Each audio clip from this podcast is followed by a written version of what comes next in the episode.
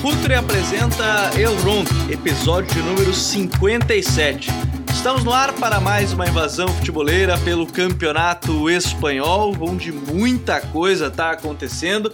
Você ouve esse episódio no Deadline Day, ou então já ouve depois do fechamento da janela, inclusive o drama do nosso artista Felipe Borim para produzir a capa desse episódio, porque algumas horas antes da gente começar a gravar, a capa pronto, produto todo certo, Camavinga foi anunciado, é, pelo menos pelo Fabrício Romano e várias fontes já confirmando o negócio entre Camavinga e Real Madrid. Já teve que mudar a capa, você já está vendo ali Frank de Jong, Camavinga, Carlos Soler, alguns temas que nós discutiremos no episódio de hoje. Para isso, nosso trio tá formado já aqui, Chave, Busquets, Iniesta, Modric, é, Kroos e Casemiro, os trios históricos de La Liga, ou pode ser é, Albelda, Davi Silva e ainda Juan Mata e, e, toda aquela equipe do Valência, pode ser, pode ser o trio que você quiser, histórico do futebol espanhol. Vinícius Dutra, tudo bem, Vini? Como é que tá, meu amigo? Fala, Gabi, fala, Smack, olá a todos. Estamos aí, estamos bem. Mais uma grande rodada de La Liga. Jogos interessantes, algumas evoluções em alguns times, boas atuações, muitos temas para a gente poder abordar aqui. Vai ser um prazer poder estar discutindo futebol com vocês. Quem está aqui com a gente também, nosso outro grande parceiro, Smack Neto. Tudo bem, Smack? Salve, Gabi, Vini, ouvintes do El Rondo. E vamos lá, né? Tic-tac, Camavinga do Real Madrid. Um beijo aí para o corno do Florentino Pérez. Tic-tac e Mbappé. Eu acho que, inclusive, antes da gente começar a falar sobre os principais temas, vai começar a contagem no El Chiringuito de quantos dias? 300 e lá vai porrada de dias para começar o Mbappé no Real Madrid. Vai ser a contagem do El Chiringuito. Mas, futeboleiros e futeboleiras, vamos invadir um pouco mais o mundo do futebol espanhol neste nesta temporada que agora, quando você ouve, já encerrou a janela de transferência.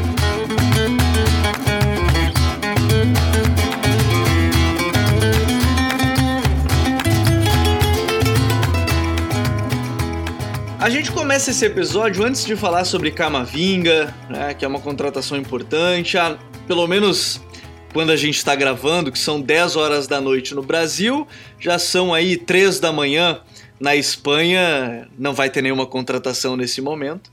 Né? Pelo menos neste momento e com todas as informações, nenhuma outra contratação em Real Madrid, né? em outras equipes do futebol espanhol, não se, e, e devem se ter novidades, inclusive né, nesse, nessa sequência de terça-feira, a gente começa falando sobre Barcelona porque a gente começa uma negociação já concretizada, né, que é a saída do Emerson Royal, cerca de 30 milhões de euros a caminho do Tottenham, num início onde ele foi reserva nos dois primeiros jogos para o Serginho Deste, foi titular na última partida agora contra o Getafe, foi substituído, ele jogou nos outros dois jogos também, substituindo o Deste, mas ele sai aparentemente, o Vini, mais por questões financeiras, a gente comentava até antes de entrar no ar, né, que o Barcelona ainda não escreveu o Sérgio Agüero, por exemplo, que tem uma lesão grave, né, então por isso está bastante tempo fora, tem mais aí oito semanas mais ou menos de fora, então por isso não, há, não havia pressa, mas precisava desse dinheiro. Moriba também está a caminho do RB Leipzig por cerca de 20 milhões de euros.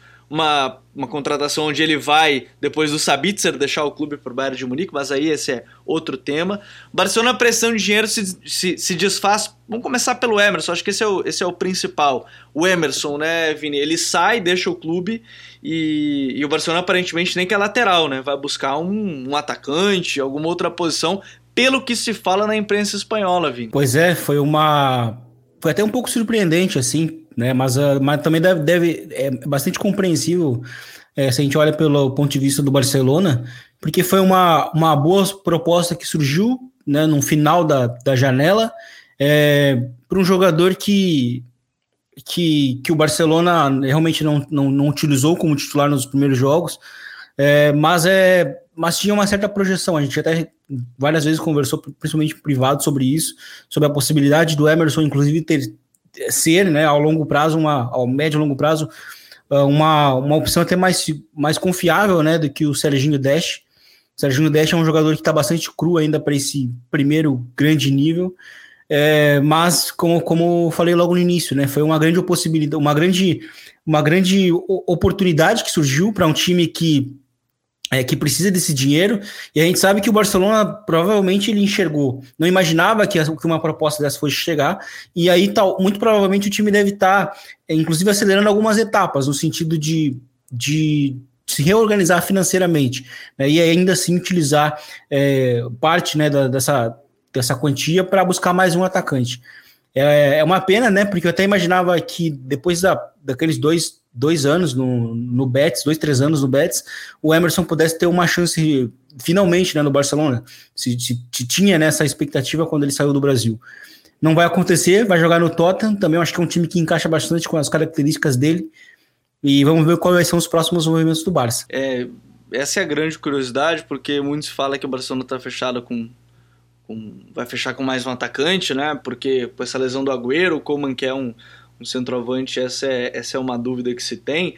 E a gente já pode até entrar justamente nessa questão, Smack, dentro de campo, porque o Coman pede um 9 porque Griezmann não tá muito bem, né? O Memphis está tirando gol de onde pode, né? Eu tava até olhando uma estatística bem interessante, ele é o primeiro jogador desde o Fábregas em 2014, se eu não me engano, se eu li certo a, a, a estatística, desde 2013 ou 2012, 2013, que participava de pelo menos um gol nas primeiras três rodadas. Olha só, desde o Fábregas. Não tem o Messi no meio desse caminho, inclusive. Ele participou com uma assistência e dois gols, né? E o Bright White, a gente já falou aqui várias vezes, não é nem problema do Bright White, é mais que ele foi contratado por uma questão não para ser titular. E, e aí quem está tomando conta do time, que é também a capa e, e, eu acho que o principal tema desse episódio também, é o Frank de Jong, né? Junto com o Memphis assumiram, né? O, o Barcelona é, neerlandês ou holandês, né? Agora neerlandês, já que são os Países Baixos, então o Barcelona neerlandês. É, a gente fala de um Barcelona que tem Frank dominando o meio com o Memphis lá na frente, mas o, o camisa 21 tá estourando de uma vez parece que cada vez mais e agora assumindo esse protagonismo, né? É verdade. Na, na temporada passada a gente falou muito sobre o desenvolvimento do Frank nas mãos do Kuma, né? Com o trabalho do Kuma, como o Kuma, é, desde a chegada dele, sempre comentou que achava que o Frank não estava jogando na posição correta, que ele ia escalar o Frank em outro, em outro lugar. E mudou até um pouco do, da formatação ali do meio campo para encaixar o Frank numa melhor posição. E ele está se saindo muito bem, né? É um jogador que está sendo muito mais participativo ofensivamente, marca gols, é um cara que defensivamente também tem ajudado, controla muito bem. Então, assim, ele tem sido um meio campista completo para o Barcelona e é um cara que dita muito o ritmo do jogo, uh, principalmente junto com o Busquets ali, né? estão é, formando uma, uma ótima dupla. O Busquets até subiu de produção na temporada passada, fez uma grande Euro e vem aí com moral para essa temporada.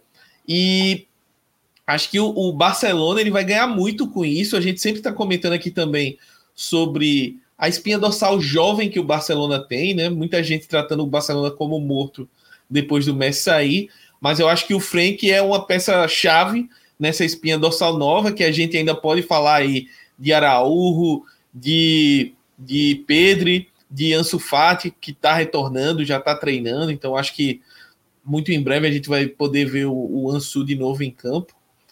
E o Memphis, que bem ou mal não é um cara muito jovem, mas é um cara jovem e tá tirando gol de onde não tem aí no Barcelona nesse começo de, de temporada, tá sendo muito importante. E aí eu já devolvo a bola para você para uma pauta que a gente tá jogando aqui no pré, né? Que é o Griezmann. É, o Griezmann, ao contrário do, do, do, Memphis e até do Bright White, está bem nesse dentro do está bem do Bright White, ele está bem, mas o Griezmann é que está deixando a desejar. Então, como a gente até discutiu, no, acho que no, no episódio retrasado, que esse era o momento dele e ele poderia sentir isso, né? O quanto ele poderia sentir essa responsabilidade de ser o, o franchise player aí do Barcelona. E até agora quem está cumprindo esse papel é o Memphis, que acabou de chegar, não é o Griezmann. Então, como é que você está vendo aí esse, esse Gris aí chegando para essa temporada? Não tô vendo, né? Porque não tá jogando. A gente poderia dizer exatamente isso. Ah, não tô vendo. É, eu, eu achei muito curioso que no jogo, no primeiro tempo, a gente tinha dado 15 toques na bola. Eu falei assim: alguém comentou, falaram mais o nome do Messi na transmissão do que no Grismo. A diferença é que um de fato nem tá mais lá e o outro tá, tava em campo.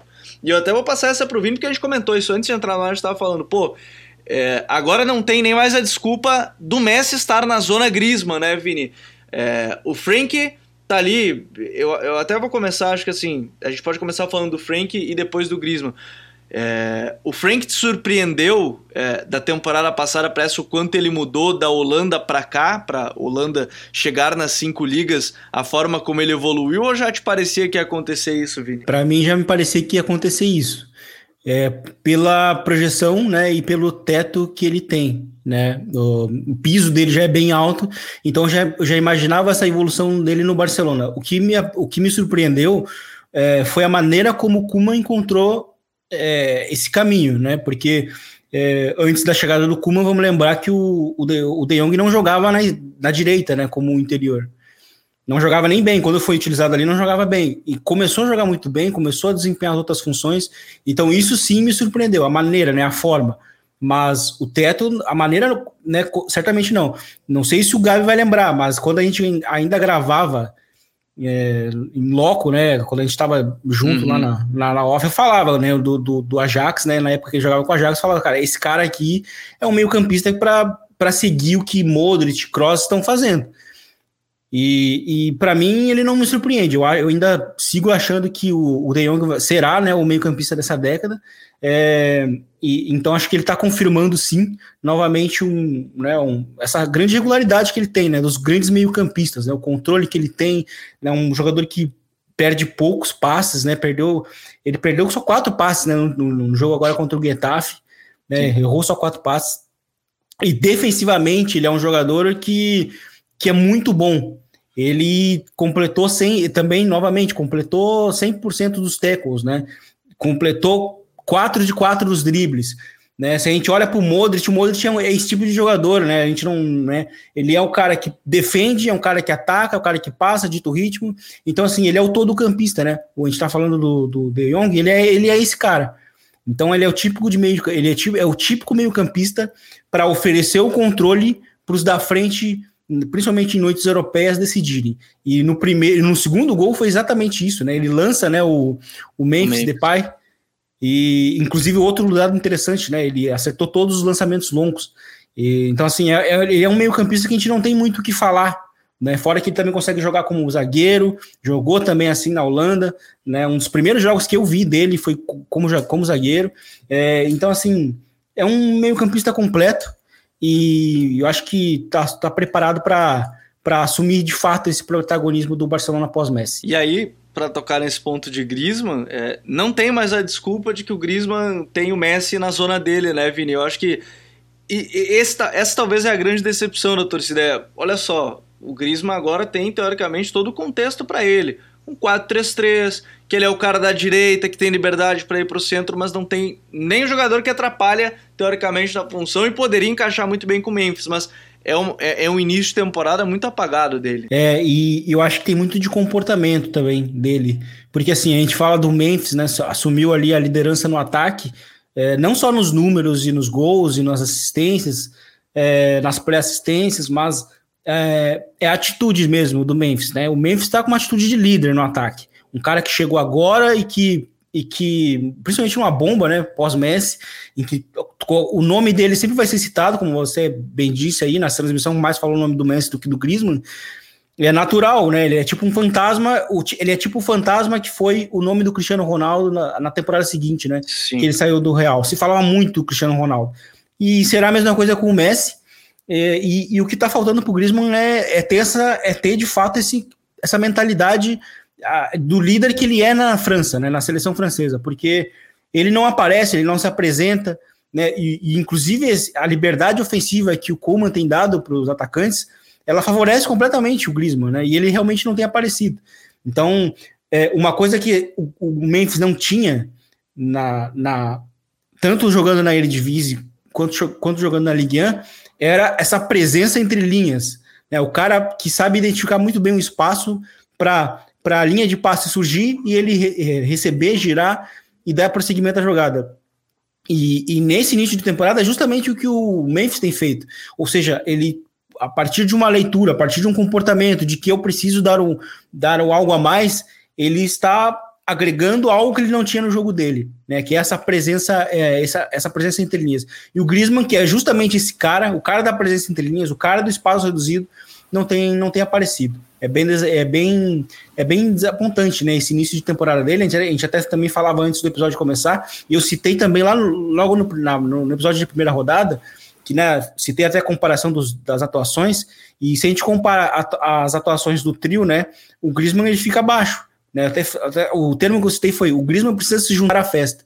Ele não tá, ele tá realmente muito apagado e o Barcelona precisa que ele apareça nesse momento, principalmente nesse pós-Messi, porque, como você bem disse, a desculpa não tem mais, né? Desculpa não tem mais. O que, o que mais o Kuman vai poder fazer? Mudar o sistema só para ele?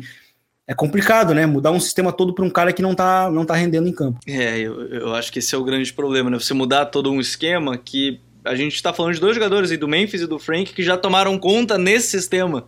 Né? Você vai arriscar não dá certo a mudança para um, o Coma aparentemente não, não vai fazer isso. Mas para a gente dar prosseguimento ao episódio também, né, porque tem muitos temas para a gente comentar, né, é, eu quero passar para o Smack um, um, tema bem legal que é esse Valência Smack, ele promete brigar. A minha impressão é que é capaz de brigar até por Champions, mas a gente tem um quarteto muito consolidado né, na Espanha hoje, com o trio é, Barcelona, Atlético e Real Madrid, mais o Sevilha, né, então esse quarteto bastante consolidado. Mas o Valência dá umas pequenas amostras de que vai competir talvez por uma vaguinha. Né, acho que vai brigar até o final por vaga de competição europeia. Para mim parece bastante claro nesse início, está bem mais competitivo o time.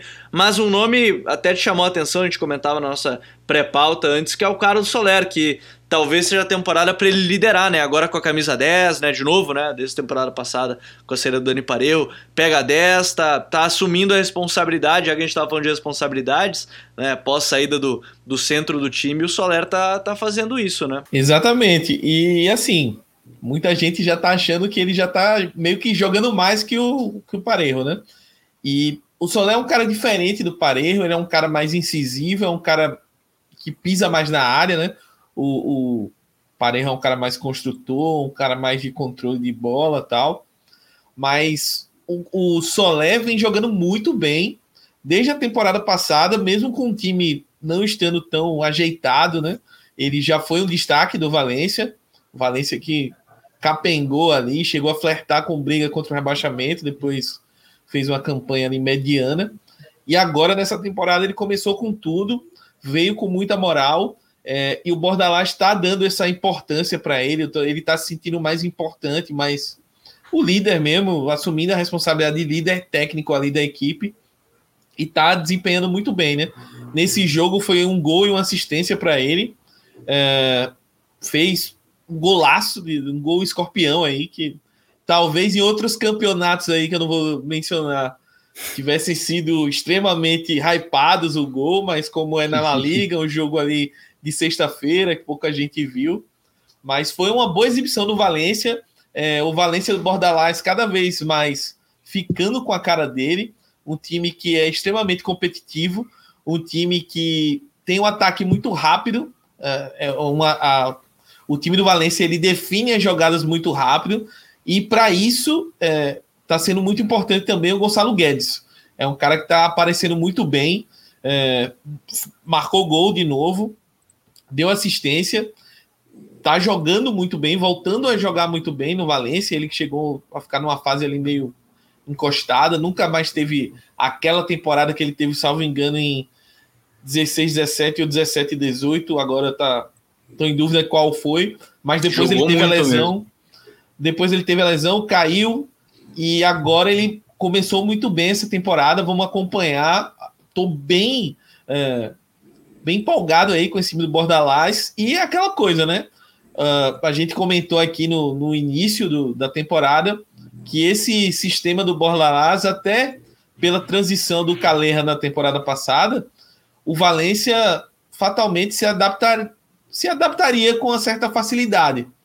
Então o time conseguiu se adaptar com a rapidez interessante. Só que eu acho que o time está acreditando mais, aquela dose de confiança mais, e tá muito ligado, assim, tá muito rápido, muito atento, foco. Então, o, o Valência tá me surpreendendo positivamente. Eu acho que não briga por Champions, pelos quatro ali ainda achar que tem um patamar maior em termos de elenco, etc. Mas é um time para ficar de olho e para voltar a brigar por Europa. Acho que esse é o, o grande desafio aí do Valência. E o time é forte e tá muito bem treinado assim pelo pelo Bordalás. Começa, pelo menos o começo tá bem, tá bem empolgante assim, bem interessante. A gente espera que o Peter Lin não esteja ouvindo esse episódio e resolva aí. Ah, não, tá ganhando muito no início, vou demitir o Pé Bordalás.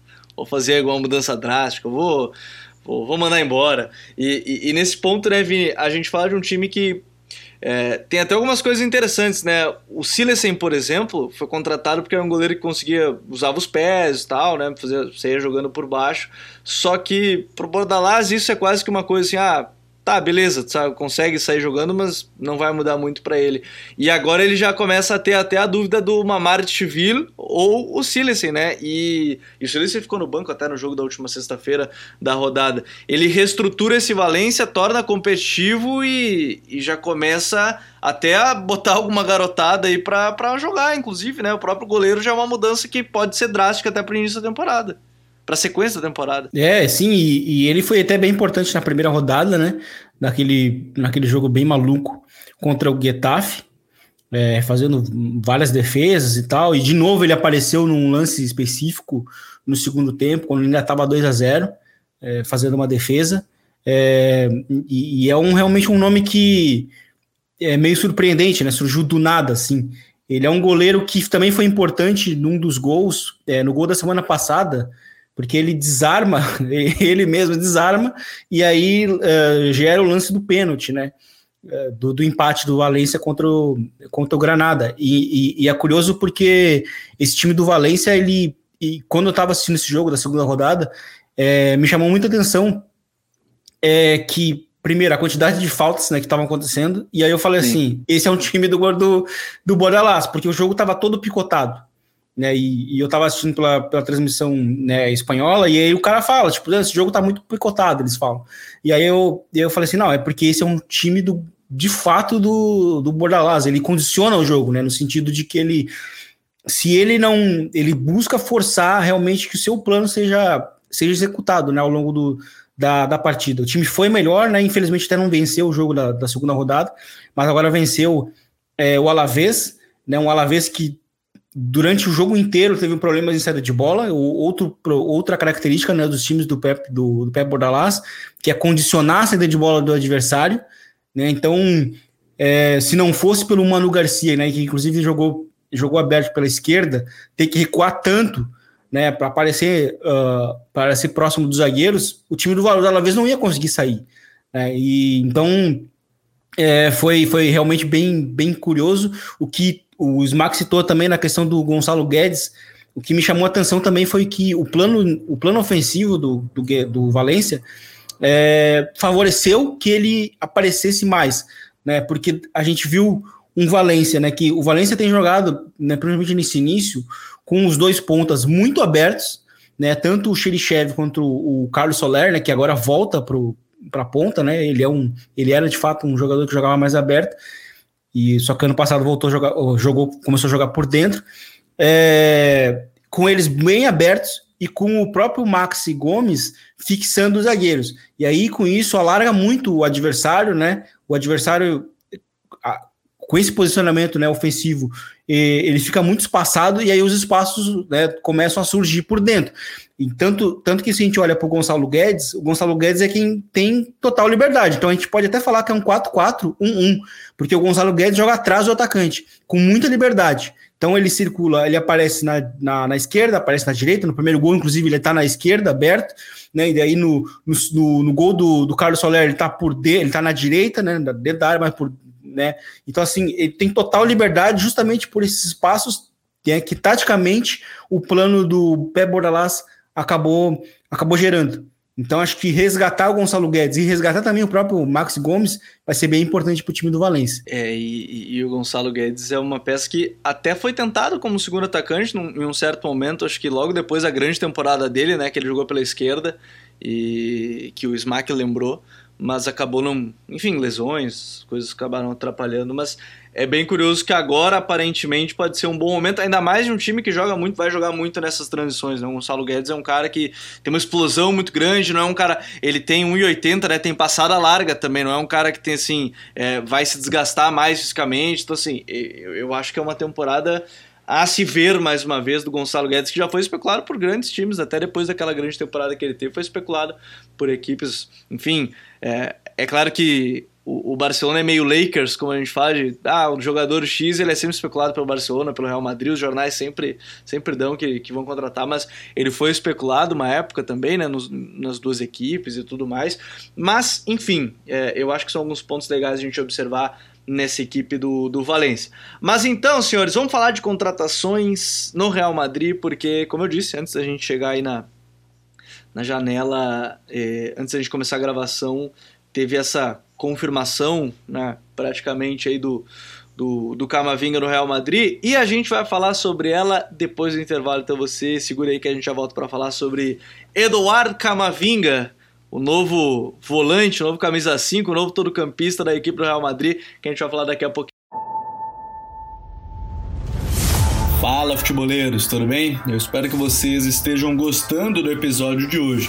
Mas antes de seguirmos com esse bate-papo, eu quero fazer um convite para vocês. Se você quiser receber conteúdo exclusivo no site, ter acesso às matérias fechadas, vai lá na aba Club faça parte do Futuri Club por apenas 12 reais mensais ou até mesmo em planos semestrais com desconto ou até mesmo anuais.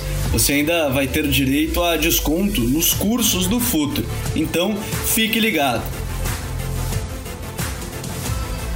Além disso, eu quero lembrar para vocês que esse episódio também tem o apoio do Futuri Pro, o departamento de análise e mercado do Futuri. Seu time gasta menos dinheiro e ganha mais jogos. Para mais informações, mande um e-mail para comercial@futre.com.br. Agora sim, de volta para a gente falar sobre Eduardo Camavinga.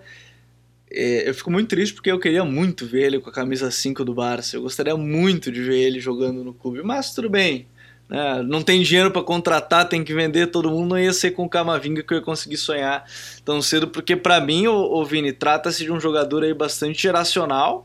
Né? Eu acho que ele, é, de fato, com acho que ele já tem, já tem 18 né? agora, estava com 17 quando estreou pela seleção fez gol já pela seleção francesa. Real Madrid contratou um jogador geracional ali para o meio campo, né? Para o meio que precisava de algumas peças para repor, né? Kroos e Modric já em idade avançada, Casemiro é, também, não é que está em idade avançada, mas precisava às vezes de um substituto, diferente característica, mas um substituto.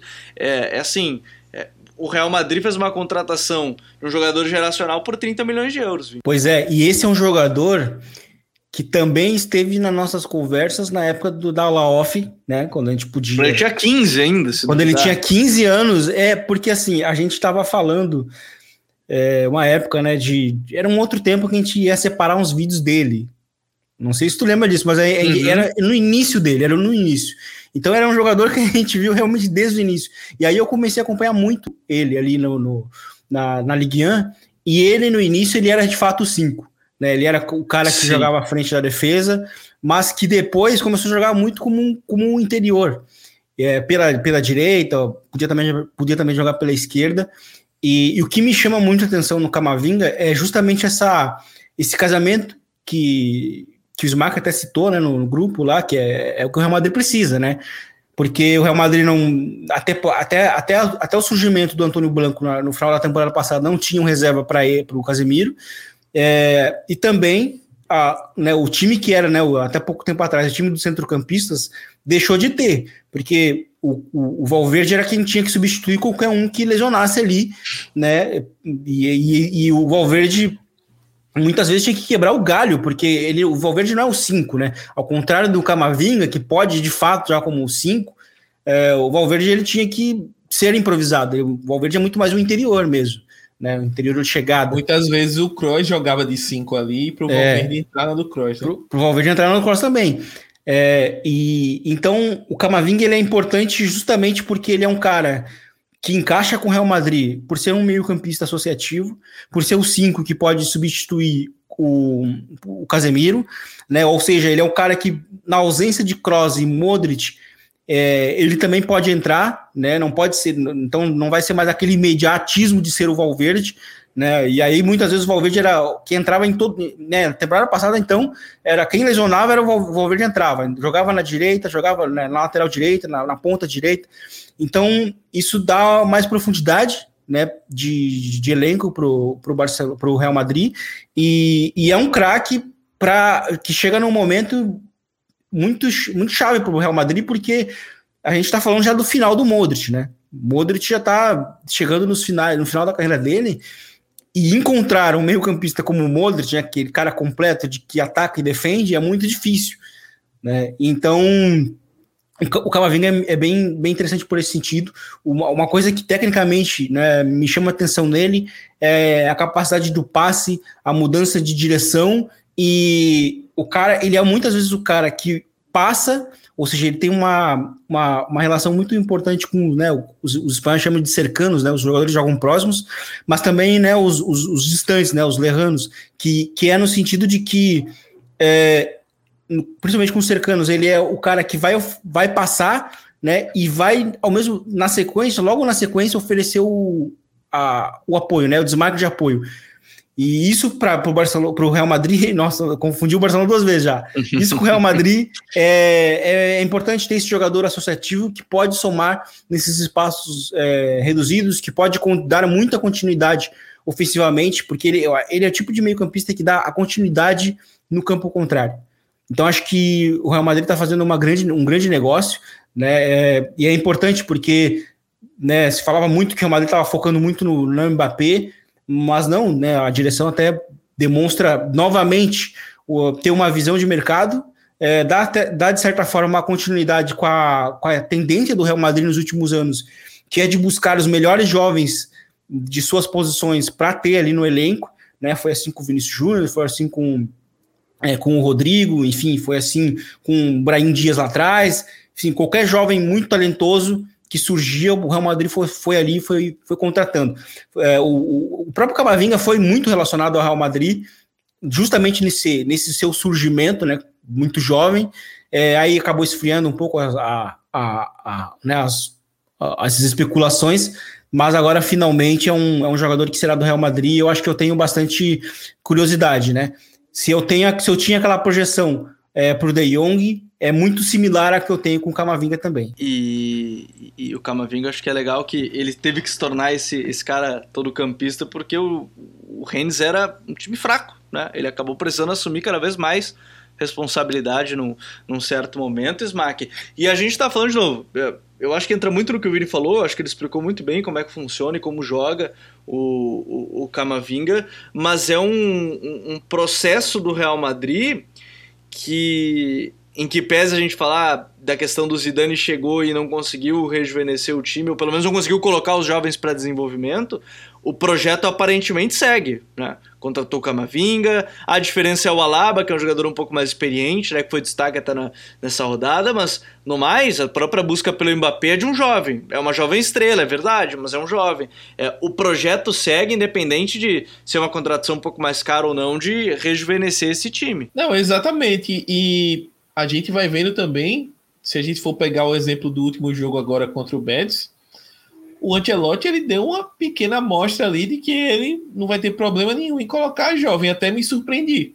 Porque na terceira rodada ele já colocou o Vini e barrou o Hazard no time titular. Então mostra um pouco de diferença, assim, né? Pelo menos nesse jogo. Vamos ver como é que vai ser a sequência da temporada. Mas se a gente for pegar a espinha dorsal do Real Madrid, de jovem, a gente já tem um Militão, a gente já tem é, um Blanco que está aí surgindo e vira e mexe e entra. Miguel foi titular nesse jogo na lateral esquerda. Não, não vai ser o titular, mas é um cara que está sendo utilizado.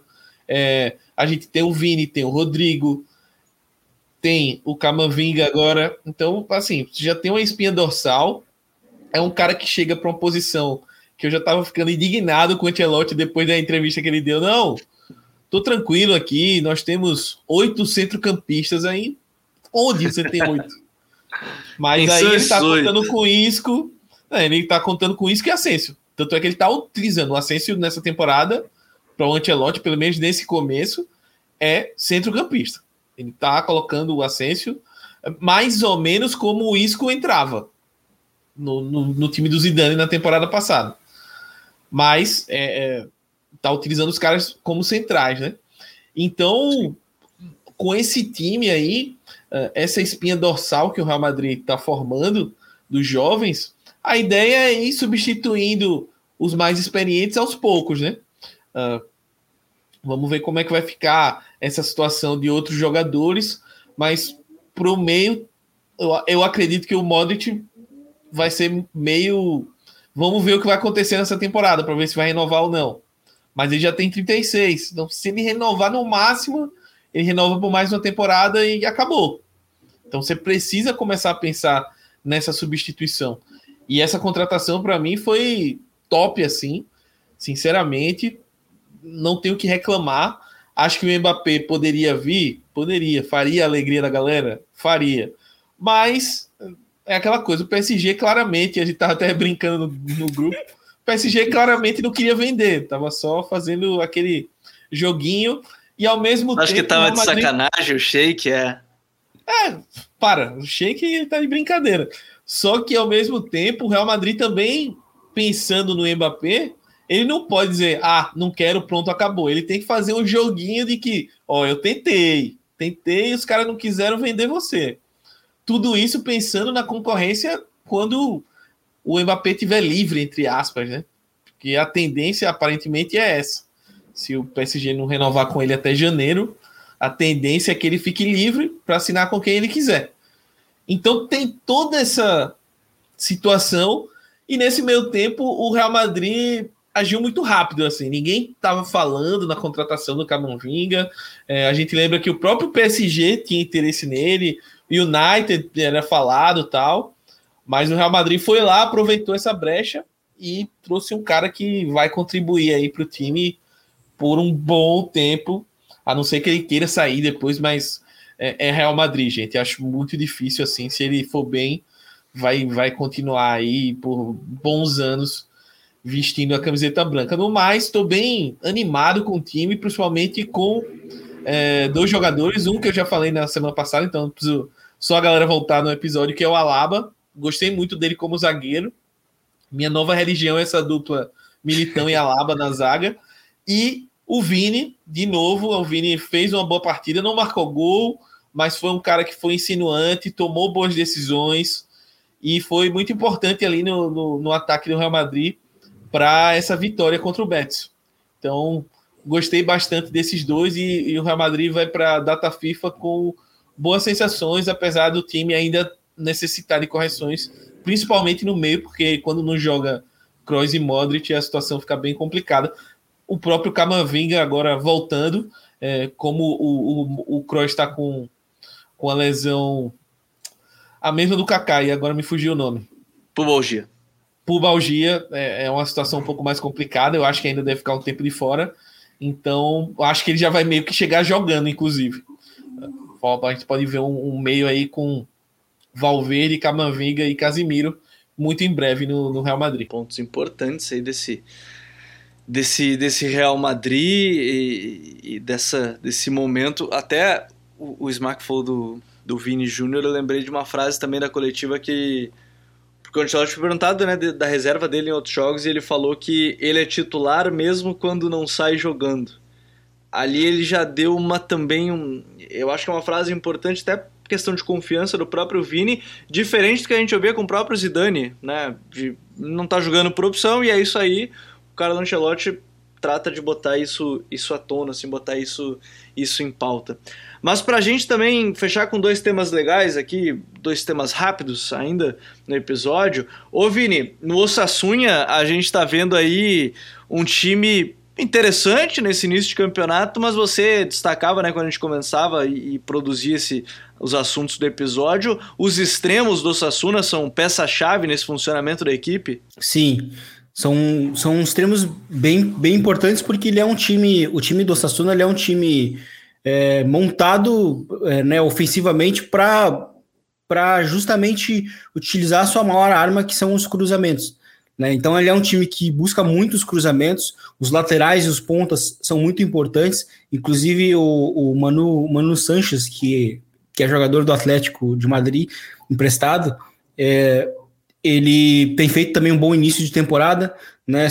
muito mais aparecendo por dentro, porque, é, como eu falei, né, é, é um time muito estruturado, buscado para dar vantagem tática para os para os, para os pontas, né? Para que os pontas pudessem uhum. é, possam realmente já cruzar em vantagem. E aí o próprio Kick é um cara que acaba se também está fazendo, tá fazendo um bom início de temporada. Ele acaba sendo um cara que acaba sendo muito se aproveitando muito né, desse, dessa construção de time. É, e hoje o Roberto Torres foi o cara que, é, que pela direita foi, foi bem decisivo né, no gol no final. É, e aí, mais uma vitória do Osasuna. O Osasuna é aquele time chato né? Aquele time que já está aí há dois, três anos desde que voltou, chato, joga do mesmo jeito sempre, é, e, e, mas é um time, como, como a gente fala, né? Um time muito fiel né, essa, essa, essa ideia, e, e certamente esses, esses protagonistas são, são, os, são os seus dois extremos. Então acho que é um time que vale a pena assistir muito por isso. E na outra pauta também, né, nossas quentinhas de janela de transferências, a gente falou sobre a rescisão de contrato do Kang In Lee, né, na equipe do Valência. E, e trata-se, se eu não me engano, ele foi terceiro colocado no Mundial Sub-20 de 2018 ou 19. Foi segundo lugar, né? Perdeu para a Rússia. Perdeu para a Rússia na decisão, se eu não me engano. É isso, né, Vini? O Vini pode corrigir se eu estiver errado, mas acho que foi para a Rússia. Ucrânia, perdão. Ucrânia. Ucrânia. Foi para a Ucrânia, que perdeu a Ucrânia do Zinchenko. É... O Kang Lee chega no Mallorca, foi anunciado, o Mallorca fez até brincadeira, né? Não é a apresentação do Messi, fez o voo do drone e tal, aquela chegadinha igual foi a apresentação do Messi no PSG, mostrou e tal, chegou o, o Kang Lee anunciado. Acho que a, a maior curiosidade é que são os dois maiores talentos é, asiáticos juntos, né? Takefusa Kubo e Kang Lee juntos agora, o Smack. Exato, né? É, a gente falou tão bem do Valência, mas o Valência cometeu essa Peter Lin, né, meu amigo? Você, você tenta aí pensar. Ficar tranquilo com o Valência, ah. né? O torcedor do Valência não tem um, um, minutinho de paz. Abriu mão desse talento e o Mallorca não, não se fez rogado, correu atrás. E ele chega para um Mallorca que está bem interessante, né? Mallorca que é um dos líderes do campeonato aí em pontuação, tem sete pontos nas três primeiras rodadas. A gente pode pensar, pô, é óbvio que o Mallorca não vai sustentar essa briga, mas pensando em briga contra o rebaixamento tal, são pontos importantes para esse começo. E acho que mais importante do que a pontuação é o, é o desempenho mesmo do Mallorca. O Mallorca está fazendo bons jogos, é, tem jogadores bem interessantes. O Dani Rodrigues está fazendo um começo de campeonato muito bom, muito bom mesmo.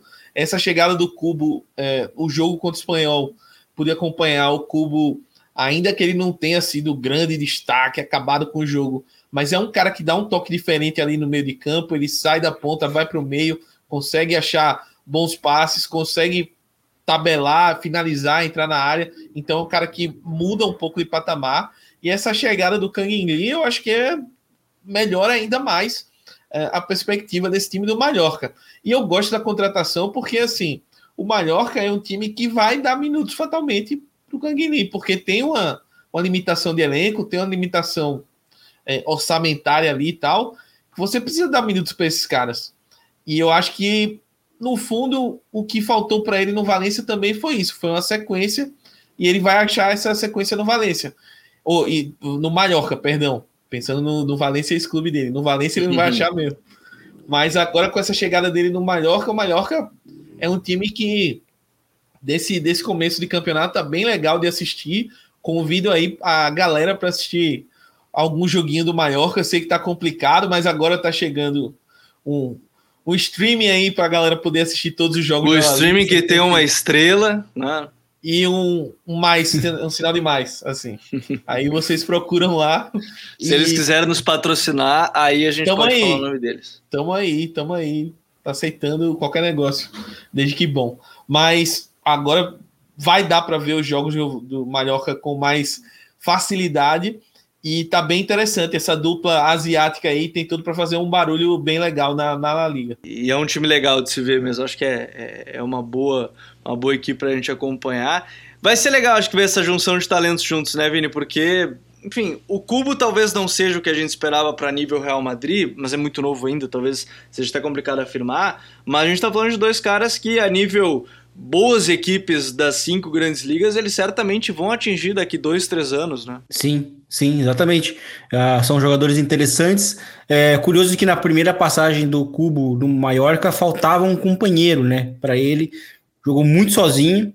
É, mas eu quero ver como é que vai ser esse encaixe, assim, né? Porque são jogadores que jogam na mesma função, mas que, né, na, no, no, ideal, né, a prioridade é jogarem na, na mesma função, mas que são jogadores distintos, né? O Kangin Lee é muito mais um atacante, enquanto que o Cubo, ele é o cara de fato mais um 10, né? Um cara que vai gerar o jogo, vai buscar organizar o ataque, buscar organizar de fato, né? Vai ser mais relacionado assim com com a elaboração já nos metros finais, enquanto que o Kangin Lee, ele é o cara mais, ele é um, um mais atacante, né? O cara que vai dar o, talvez o penúltimo passe, né? Enfim, a assistência. É, mas eu quero ver como é que vai ser. Se, provavelmente com o Cubo jogando na direita e o Canguinli jogando por dentro. A janela do Mallorca é bem interessante em termos de jovens talentos, porque também foi contratado o Ferninho, né? Para ser o atacante. Sim. Então, tem sido um time realmente bem interessante em termos de atuações. As duas, as duas primeiras atuações foram muito boas. Né, vi, consegui ver todos os jogos do, do Mallorca até, até agora. É um time que é bastante sólido, é, sem a bola, é um time que ocupa muito bem os espaços, e, e, e, de fato, se a gente tinha que falar alguma coisa, é que faltava um pouco de qualidade na frente, né? Era um time um pouco curto nesse sentido, antes, da, antes dos reforços chegarem, né? Mas é curioso porque é, é um time que, só para ter um exemplo de como o time era curto, né? O, o melhor meio-campista do time é um cara de 37 anos, que é o, que é o Salva Sevilha, né? E, uhum. e, e, mas que, apesar de estar jogando bem, a gente não imaginava né, que ele pudesse possa ter esse fôlego para uma competição para uma competição tão, tão longa, né? E então assim é, é, um time que precisava ter um pouco mais dessa profundidade, faz essas contratações e vai ganhando, né? Com isso também essas profundidades, essa profundidade. O, o Dani Rodrigues, né? Como, como o Smack citou, tem jogado demais. Teoricamente era para o jogar no lugar dele, mas eu acho que jogando no nível que ele está jogando é difícil tirar ele do time. Então eu imagino que o Embulá vai acabar sendo o cara que vai ser descartado no 11 inicial, mas as contratações né, jovens que o Mallorca fez são das mais interessantes que a gente pode ver aí no, no, no nível médio da La Liga. É, as equipes a, a equipe com os jovens para se observar na La Liga nessa temporada e não dá para esquecer, né? Se você quiser conhecer os jovens de fato para ficar de olho, é só voltar alguns episódios que a gente fez um, um EP muito legal com o Caio Alves, né? Eu tenho anotado os nomes que a gente citou para depois ao final da temporada a gente ver como é que terminou a temporada de cada um, jogos, minutagem, para a gente poder falar um pouco mais sobre eles. Mas senhores, vamos ficando por aqui, acho que a gente conseguiu fazer um panorama geral. De novo, eu agradeço primeiro todo mundo que acompanhou até aqui, lembrando que a gente sempre grava na segunda-feira à noite, então talvez você não consiga acompanhar tudo, a gente não tenha neste episódio já todas as transferências né, do Deadline Day, né, porque certamente o Barcelona deve se movimentar, né, fala-se até no Pjanic, por exemplo, no Sevilha, né, se ele não for para a Juventus. Então, são algumas coisas que podem vir a acontecer e que certamente a gente vai falar na próxima semana aqui no El Rondo, além, é claro, da rodada que segue. Vini, grande abraço, valeu, até semana que vem. Valeu, até a próxima. Uma coisa que a gente não citou foi a atuação do Raio Valecano. Para mim, a atuação coletiva da rodada. Um time que desde o minuto 1 foi um problema é, é, impressionando a saída de bola do, do Granada, que tem sido a maior decepção também nesse início, e mas que eu acho que vale a menção. Time super vertical, Oscar Trejo ali como um, um, meio que o cara que or, orquestra o time, lança, enfim, o, Ente, o Enteca também, o atacante chato também, é um time que também vale assistir é, Raio Valecano, né? Um time que tem toda uma mística, né? Para fora do campo, enfim, um time Sim. muito envolvido com a comunidade. Acho que vale a dica para o pessoal no retorno da data FIFA conferir alguns jogos do, do time. No mais, foi um prazer e até a próxima. Valeu, Vini Smack. Até semana que vem, meu amigo. Valeu, Gabi. Valeu, Vini. Vini roubou meu destaque final aí. Ia falar do Raito também. Mas um outro destaque que a gente acabou não mencionando, mas que ao longo dos programas a gente pode falar, é de novo o problema da defesa do Celta, né? Mais um, um resultado ruim com a falha individual de jogadores da zaga nesse jogo em específico foi o Aido. Então o time do Celta ele vem buscando uma regularidade, mas nesse início de campeonato bem ruim, o destaque negativo vem sendo a, a, as atuações da, da zaga do Celta. No mais, grande abraço, vamos lá para essa data FIFA e acompanhar esse deadline day aí da, do mercado de transferências. Um grande abraço e até a próxima. Futeboleiros e futeboleiras, muito obrigado a todos que nos acompanharem mais um Eu Rundo. Nós voltamos na próxima semana. Um grande abraço e até mais. Tchau!